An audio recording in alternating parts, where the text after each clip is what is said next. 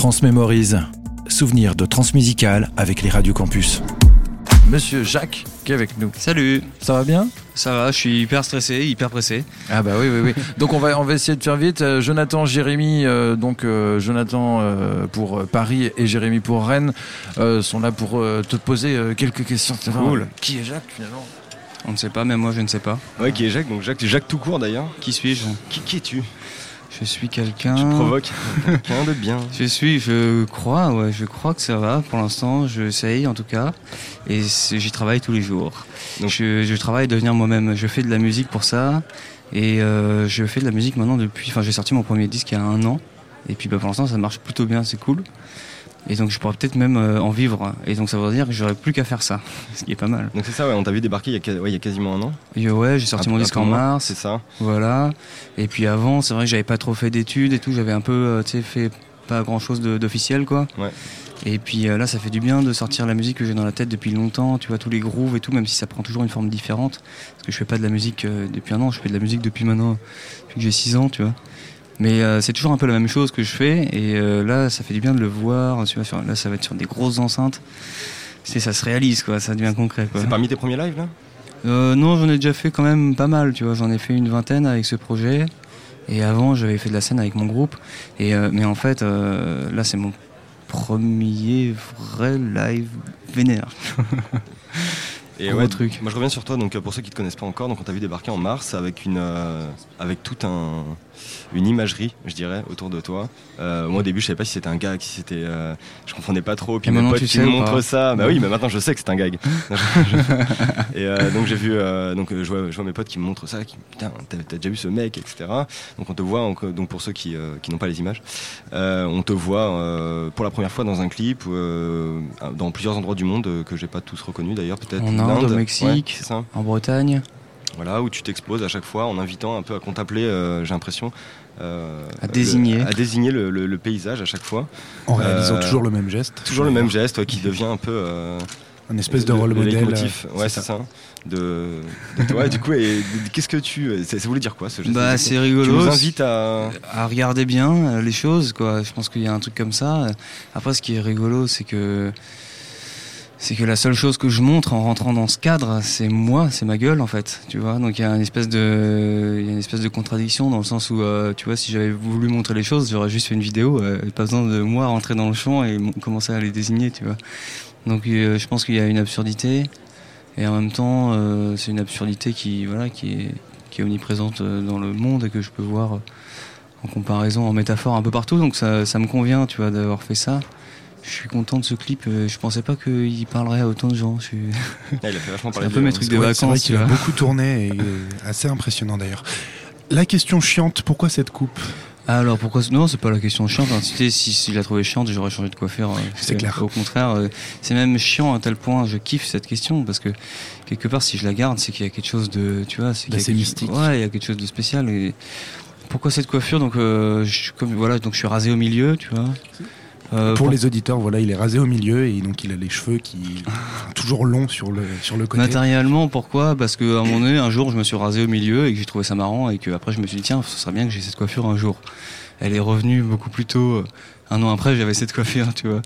Et donc voilà, c'est venu comme ça. Et après, il y a, je pourrais vraiment en parler longtemps parce que maintenant, bah, on m'en parle tout le temps, quoi.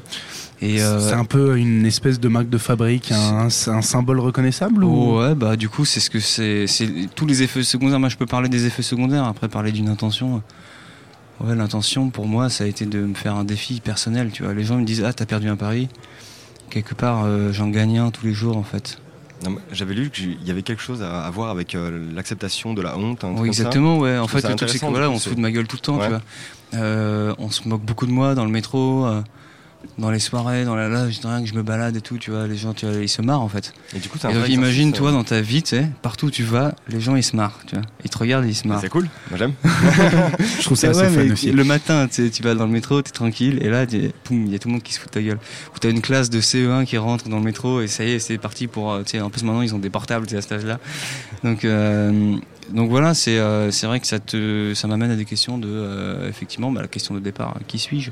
Et euh, est-ce que, euh, voilà, est-ce que est-ce que mon image c'est vraiment moi-même? Est-ce que ça fait du bien? Quelle est l'influence de la honte sur moi, sur moi, sur ce que je fais, tu vois? Et en fait, plus je me détache du regard des autres, ça m'apporte que des bons trucs en fait. Pour en revenir à la question que tu te poses toi-même, donc le qui suis-je, c'est est-ce que le fait que tu euh, ailles chercher dans des banques de sons et que tu te nourrisses de tout ça et que tu nourrisses ta musique de plein de sons différents de la vie quotidienne. Est-ce mm. que c'est un peu une recherche aussi par rapport à toi-même? Bah, euh, tu vois, en tant que musicien, on essaye toujours d'avoir euh, sa propre, tu vois, personnalité musicale. J'ai l'impression qu'il y a beaucoup de gens qui sont dans cette quête-là, tu vois.